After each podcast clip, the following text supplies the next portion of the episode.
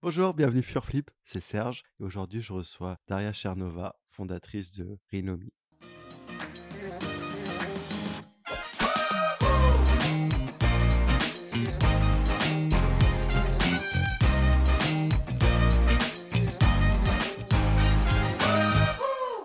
Bonsoir Daria. Bonsoir Serge. Est-ce que tu peux te présenter? Déjà, merci de me recevoir dans ton podcast. Je suis ravie de participer euh, à cette aventure. Et pour me présenter, je suis Daria, j'ai 32 ans. Je suis fondatrice de Renommée, une agence qui accompagne les dirigeants dans la diversification de leur prise de parole sur les réseaux sociaux. Et également de Madame, qui est un média qui met en valeur les profils de femmes d'exception. Justement, est-ce que tu peux nous en parler plus de Madame que tu as fondée avec Elodie Andrio Elodie euh, Andrio, qui est ma chère euh, cofondatrice, qui me suit depuis euh, le départ de l'aventure entrepreneuriale. On s'est rencontrés sur les bancs de SCP Europe. C'était un coup de foudre professionnel, si on peut dire ça comme ça. On ne s'aimait pas du tout au départ, et puis on a commencé à travailler ensemble sur Madame. Tout est parti en fait d'une idée d'Elodie qui voulait mettre euh, en lumière des profils de femmes euh, qu'on ne connaît pas forcément et qu'on ne retrouve pas forcément en couverture de magazines, euh, comme des avocates, des chirurgiennes, des chefs d'entreprise. Et elle a commencé avec sa petite caméra à filmer en fait un teaser et je l'ai vu faire et je me suis dit je ne peux pas la laisser faire toute seule je vais t'aider. Et tout est parti comme ça. Et en quelques mois, ça a explosé. Euh, et on a commencé à travailler avec euh, les échos, avec BFM Business ensuite euh, pour parler des profils de femmes dans la tech qui explosent tout. Par la suite, cette première aventure a, a dérivé sur le projet qu'on fait actuellement qui est Renommé. Tu peux nous en parler un peu plus de Renommé? Renommée, c'est une agence ou cabinet. On hésite toujours entre les deux, en fait. D'une semaine à l'autre, on, change d'appellation ou de start-up la troisième semaine. Voilà, on ne sait pas très bien. Mais bon, ça, c'est uniquement de la sémantique. Mais au-delà de ça, on accompagne les dirigeants dans la prise de parole sur les réseaux sociaux que la prise de parole individuelle euh, prend de plus en plus euh, d'importance euh, dans la manière de s'exprimer et prend de plus en plus de place en fait dans la communication en complément de la communication institutionnelle. Et puis, étant donné que toutes les deux, avec Elodie, on a un parcours qui est à la fois dans les grandes organisations, donc très très corporate, et puis à la fois start-up, en fait, on tire le meilleur des deux pour euh, pouvoir conseiller les euh, grands groupes dans la diversification de leur territoire d'expression sur les réseaux sociaux. Du coup, euh, c'est quoi qui a fait que vous avez flippé entre Madame et Rinomi Écoute, je pense qu'on n'a pas eu vraiment de flip comme tu le conçois, ce, déclic entrepreneurial où tu te dis c'est bon, je, je saute le pas. Je pense qu'en fait c'est un enchaînement de petites choses qui est poussé en fait par le fait que la chance, elle ne t'arrive pas en fait par hasard et tu, tu peux pas en fait attendre d'avoir des événements incroyables dans ta vie en restant assis sur ton canapé et je crois fortement dans le fait de prendre les opportunités en fait et chaque opportunité qui passe alors j'ai la phobie en fait, enfin personnellement, de manquer les opportunités. Donc peu importe les choses qui arrivent, je, je dis oui en fait par définition. Ah, le pouvoir du oui. Ah, le pouvoir du oui. Alors, mais le pouvoir du oui peut t'amener dans des situations complètement improbables. Mais il faut compenser en fait le pouvoir euh, du oui. Et euh, c'était Marc Simoncini qui, euh, dans une conférence que j'avais vue avec lui, qui disait que il y a deux personnes en fait dans la vie. Il y a ceux qui disent par définition oui et ceux qui disent par définition non. Et que la bonne équipe c'est celle qui allie en fait les deux personnes. C'est celle qui dit oui et celle qui dit non. Donc avec Elodie, on est au euh, ce binôme où Elodie c'est un non par définition et moi c'est un oui par définition. Donc j'ai tendance à sauter sur toutes les occasions et Elodie a tendance à me, canaliser. Donc pour répondre à ta question du, flip, on l'a pas vraiment eu. C'est plutôt des petits pas tous les jours qui ont fait que au final euh, on est arrivé à faire euh, renommer aujourd'hui. Mais euh, ce n'était absolument pas prévu on l'aurait pas du tout imaginé en commençant l'aventure. Du coup en rentrant à ECP Entrepreneurs mais tu avais cette ambition de monter une boîte non? Oh oui, absolument. Je voulais monter une boîte. J'étais dans ceux qui étaient les plus âgés dans la promotion. Le plus jeune avait 21 ans, était absolument surdoué. Théo, qui fait un podcast aussi d'ailleurs, que je salue. J'étais dans les plus âgés, j'avais la trentaine passée. Et en fait, j'avais 10 ans de vie professionnelle derrière moi où pendant les 10 ans, je me disais, ah, ce serait quand même pas mal de fonder sa boîte. Et en fait, à chaque fois, finalement, dans ma vie, j'avais des opportunités professionnelles qui se présentaient qui me paraissait assez cool et je ne me voyais pas en tout cas refuser. Et puis finalement, à 30 ans passés, j'étais responsable RH dans une grande entreprise internationale. Je faisais du licenciement à la longueur de journée. Et je me suis dit à un moment de ma vie que c'était pas ce que je voulais faire et je voulais faire quelque chose de plus positif. Et en fait, le, flip, vraiment, c'est venu des, du nombre de personnes que j'ai licenciées. Donc, c'est absolument affreux. Parler un peu de communication grâce à Renommée. C'est quoi un peu la différence dans la com des startups et des grandes entreprises? S'il y a des différences réelles? Écoute, je pense qu'il y a des différences en fait historiques et puis conjoncturelles et, un peu systématiques, si on peut dire ça comme ça. Il y a une question de dogme, en fait, de conception de la communication, et puis il y a une question de moyens aussi. Historiquement, quand même, dans les dans les grands groupes, il y a plutôt, en fait, il y, a un il, y a, des moyens, il y a un budget qui est consacré, euh, etc. Donc, tu peux faire les choses d'une manière euh, professionnelle et puis finalement rester quand même dans ta zone de confort et faire des choses euh, traditionnelles, bien, qui marchent bien depuis des années, etc. Quand tu es en startup, tu bootstrap tout, tu n'as pas de budget, tu es seul. Et en fait, pour sortir du bruit ambiant, parce que tout le monde veut communiquer aujourd'hui, tu es obligé de trouver en fait des hacks de communication et de faire autrement et de faire en sorte à ce que on parle de toi et puis finalement, je pense que c'est ça la, la, grande différence entre les grandes organisations qui ont déjà une certaine renommée et puis des startups euh, qui naissent où euh, avec trois bouts de ficelle, tu es obligé de, de, faire parler de toi. Et la raison d'être de, de, renommée donc de, de, notre startup euh, à nous, c'est d'aider les grandes entreprises à communiquer un peu à la startup et sortir du bruit ambiant des réseaux sociaux. Et là, tu leur conseilles de faire de la SMR Si tu veux, Serge. Alors pour les éditeurs, j'ai fait découvrir à Serge un compte Instagram ACMR Politics et, du coup Serge est tombé amoureux du compte donc euh, on fait des blagues maintenant sur la CMR pour pas que ça reste de la private joke. T'imagines conseiller ça à un chef d'entreprise pour faire de la com Je pense que j'intégrerai dans ma prochaine propale. Deal? un Challenge? épisode challenge accepted. J'attends de voir ça. Enfin, quoi que tu me diras, Obama, je suis sûr qu'il accepterait. Oui, Obama. Et Obama est un excellent exemple en, termes de communication. Euh. on s'est inspiré d'ailleurs du format Min Tweets, qui est génial, qui date d'il y a quelques années déjà, pour proposer euh, des choses euh, en France. Et d'une manière générale, en fait, les États-Unis sont beaucoup plus avancés d'un point de vue communication que nous. Et l'idée de renommer aussi, c'est de dire allons nous inspirer par ce qui se fait outre-Atlantique pour euh, être aussi en avance de phase et euh, pour pas que les tendances arrivent chez nous avec 3-4 euh, ans de retard. Et alors, par exemple, il y a quoi comme tendance que tu as vu aux États-Unis que tu vois pas encore en France, à part le dunk de Obama? En fait, la prise de parole individuelle des dirigeants et l'humanisation de la prise de parole, les États-Unis sont vraiment en avance par rapport à nous.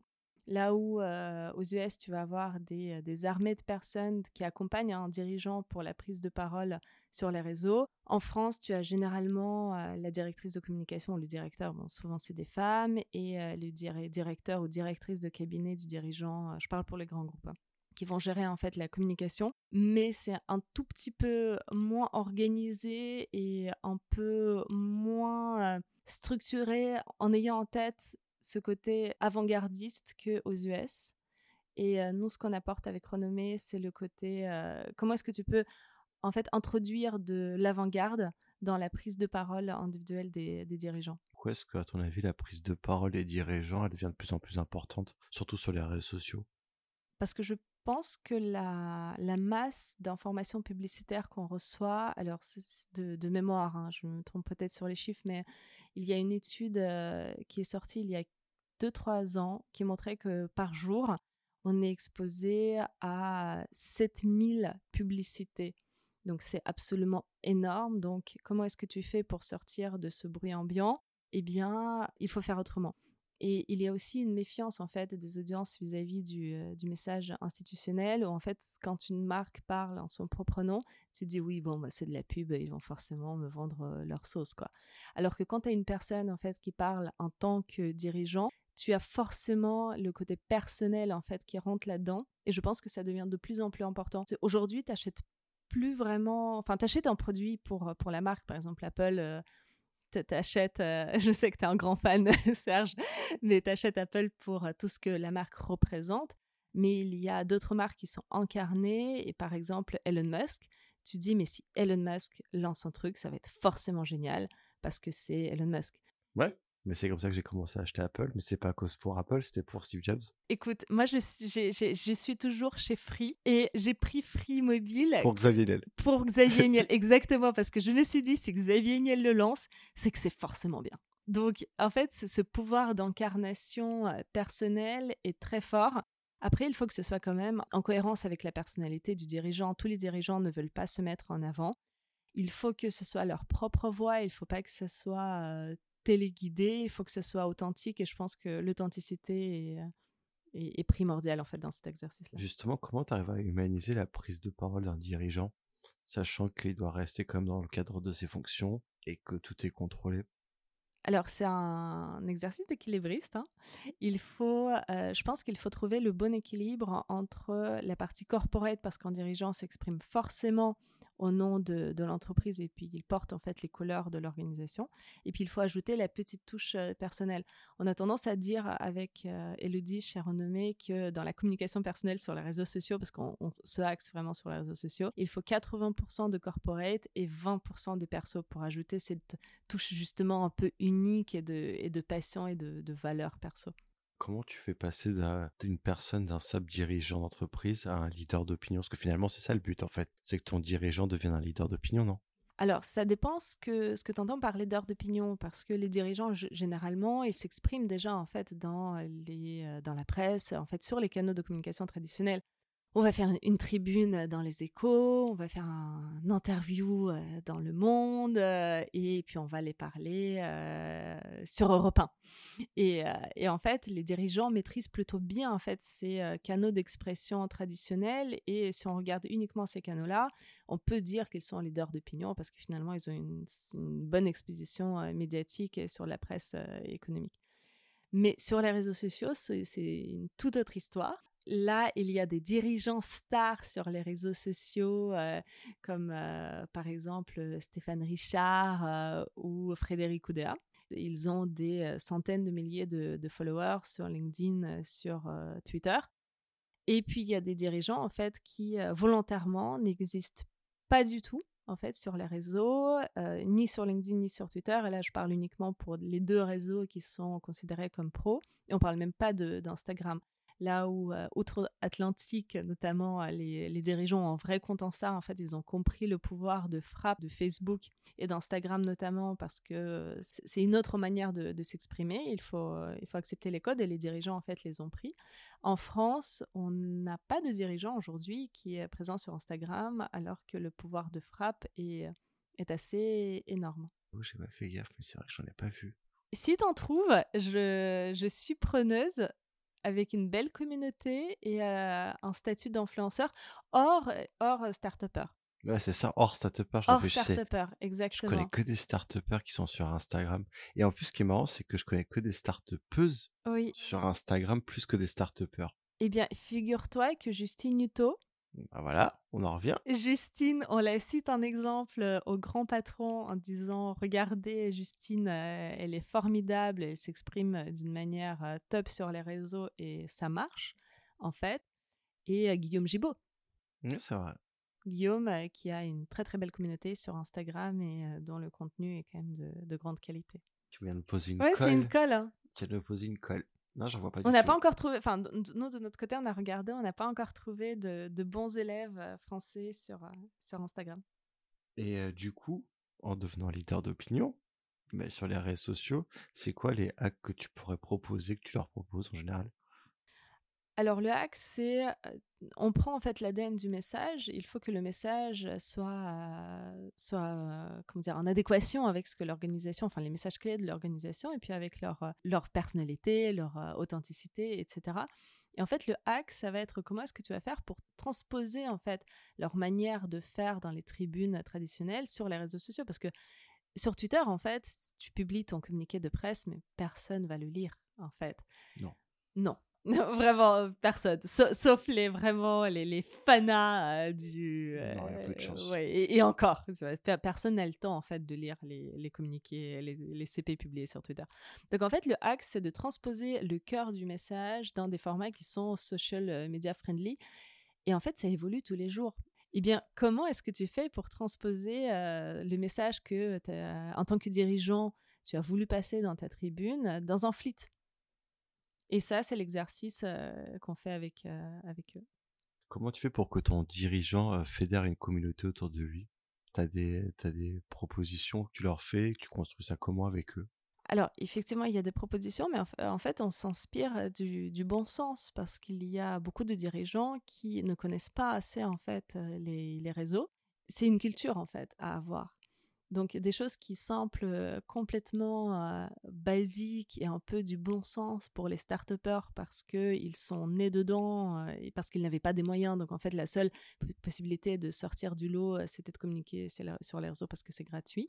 En fait, les dirigeants des grands groupes ne l'ont pas forcément.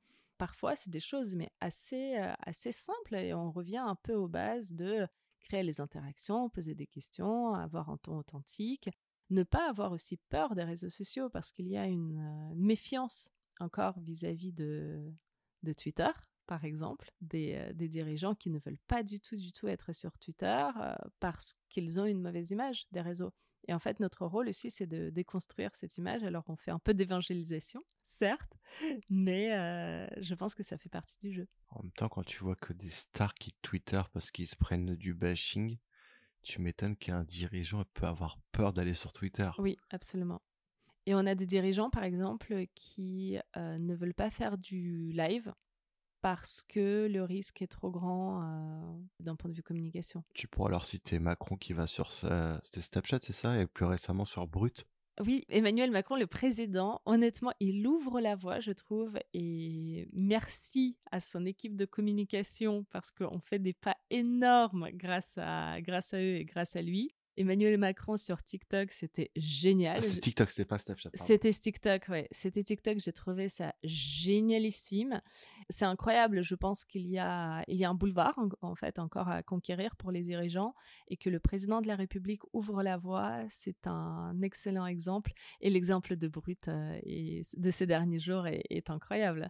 En plus, avec une autodérision, enfin, ça, rappelle les, les débuts de communication euh, d'Emmanuel euh, Macron, d'Obama en fait, qui est très, très, très inspiré d'Obama. Et ça fait plaisir, en fait, je trouve, de retrouver ce style de communication-là. Tu penses qu'Emmanuel Macron est le nouveau Obama français?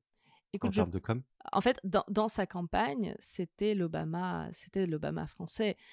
Ensuite, donc, Emmanuel Macron, de par ses fonctions de président de la République, ne peut pas avoir un ton qui est celui de Justine Hutto bien évidemment. Mais je trouve que là, ces, euh, ces derniers temps, on retrouve le ton de la campagne et qui est absolument génial, qui est dans l'air du temps et qui est ultra moderne. Bah, T'avais Mélenchon aussi qui avait fait du, euh, des hologrammes. En termes de com, ça avait fait le buzz aussi pendant la présidentielle. C'est vrai que ça avait fait le buzz. Tu crois, toi, dans plusieurs années, avoir des hologrammes partout? Écoute, euh, après ce qui est arrivé en 2020, je me dis, tout, est, possible. C'est bien que tu parles de 2020, justement. Est-ce que, à ton avis, le Covid va avoir des impacts sur la communication des entreprises et des dirigeants? Je pense que le Covid a déjà un impact sur nos vies en général. Il y a des choses qu'on fait aujourd'hui qu'on n'imaginait pas du tout faire avant. Le travail à distance, c'est euh, tout à fait con, mais euh, avant, euh, personne ne pensait que c'était possible de travailler autant à distance. Aujourd'hui, ça semble normal à tout le monde et tout le monde a son Zoom Corner et tout le monde s'est équipé en fonction. Donc, ça a eu l'avantage en fait de cette poussée du digital. Je pense qu'on a encore énormément en fait de, chemin à parcourir et Dieu sait ce qui nous réserve 2021. Mais effectivement, la communication évolue avec, avec son temps. Et selon toi, c'est quoi les prochains enjeux pour la communication institutionnelle? Il y a de plus en plus de création de contenu sur le web. Comment est-ce que tu fais pour sortir du bruit ambiant? Comment est-ce que tu fais pour que ton message soit mémorable? Comment est-ce que tu fais pour gagner en fait la course au buzz?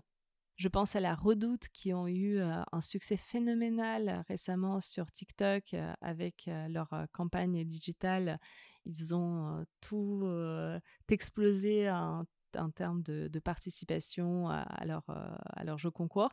Je pense qu'on on va vers, ça, en fait. On va vers l'exploration de nouveaux territoires d'expression. Et le, challenge, je pense, le défi pour les marques, c'est de ne pas avoir peur d'expérimenter et de tenter des choses qui sortent peut-être parfois un peu des sentiers battus et de ce, de ce qu'on connaît. La communauté, c'est une solution? Avoir une forte communauté, comme l'a expliqué Seth Godin? Je crois en la communauté parce que tu, tu dois avoir ce cercle autour de toi de fans de ta marque. Et les, marques qui sont des génies du marketing arrivent à avoir cette communauté des fans absolus. Et d'ailleurs, en fait, ça te crée ta soupape de communication en, cas de crise. Parce qu'en fait, ta communauté, ça va être tes premiers défenseurs si jamais il arrive une crise. Donc, il faut en fait constituer cette communauté-là en temps de paix, si on peut dire ça comme ça, pour, pour avoir des guerriers en temps de guerre. C'est marrant que tu dis ça parce qu'il y avait un article sur une personnalité qui est très critiquée dans les médias français, Cyril Hanouna. Il est extrêmement critiqué, pourtant sa communauté le sauve tout le temps. Oui, mais je pense que les marques, et euh, si on transpose ça à la prise de parole individuelle, d'une manière générale, on devrait s'en inspirer euh, un peu plus. C'est hyper bateau comme référence, mais Simon Sinek, c'est euh, c'est ce qu'il dit en fait. C'est tu fais du business avec euh, des gens qui croient en ce en quoi tu crois. Et euh, c'est pas très grave que tu ne fais pas, tu ne fasses pas adhérer à tout le monde, mais en tout cas, il faut trouver les personnes qui, euh, qui adhèrent. Et en fait, une fois que les personnes adhèrent, bec et ongle, tu vas défendre, tu vas défendre la marque. J'ai des marques comme ça. tu vois, personnellement, je suis une grande, grande fan de la marque Meuf. Claire Succo, euh, qui a fondé ça, Claire, qui est une entrepreneuse géniale, qui, euh, a fondé la marque. Euh, donc, pour les auditeurs qui ne connaissent pas forcément, allez suivre Meuf sur Instagram, les regarder ce qu'ils font, c'est absolument top. L'idée, c'est de faire des vêtements qui sont non seulement éthiques, mais qui portent en fait des messages positifs sur le féminisme. Et la, et la grande force de Meuf, c'est qu'ils ont réussi à générer une communauté qui s'appelle la Meufia. Bien joué. C'est le jeu de mots en plus c'est très très très bien trouvé et euh, généralement les filles se reconnaissent en fait dans la rue parce que elles portent les euh, les articles meufs et donc du coup c'est ah mais t'as les chaussures meufs oh là là mais moi aussi! Ah c'est génial et t'as vu ça? etc et en fait ça crée une espèce de de force de frappe qui est bien supérieure à ce que tu peux faire si, euh, si tu payes une pub très très chère à la télé. Bah, de toute façon, le bouche à oreille, en général, c'est ce qu'il y a de mieux. Hein. Oui, puis tu as, les défenseurs, en fait. Tu as des, mmh. des, gens qui vont, euh, qui vont parler euh, de ta marque. Alors, je ne sais plus qui disait ça, mais j'aime beaucoup cette citation. C'est euh, le marketing, c'est ce qu'on dit de ta marque quand tu n'es pas dans la pièce. Exactement ça? Et c'est exactement ça. La communauté, en fait, est révélatrice de ça. C'est bien que tu parlais de, de meuf et de, de féminisme on va terminer ce podcast avec un Flipped Girl Special Woman. Une artiste. Pénélope Bagieux, parce qu'elle n'en fait qu'à sa tête. Et je trouve que c'est une sacrée qualité de n'en faire qu'à sa tête.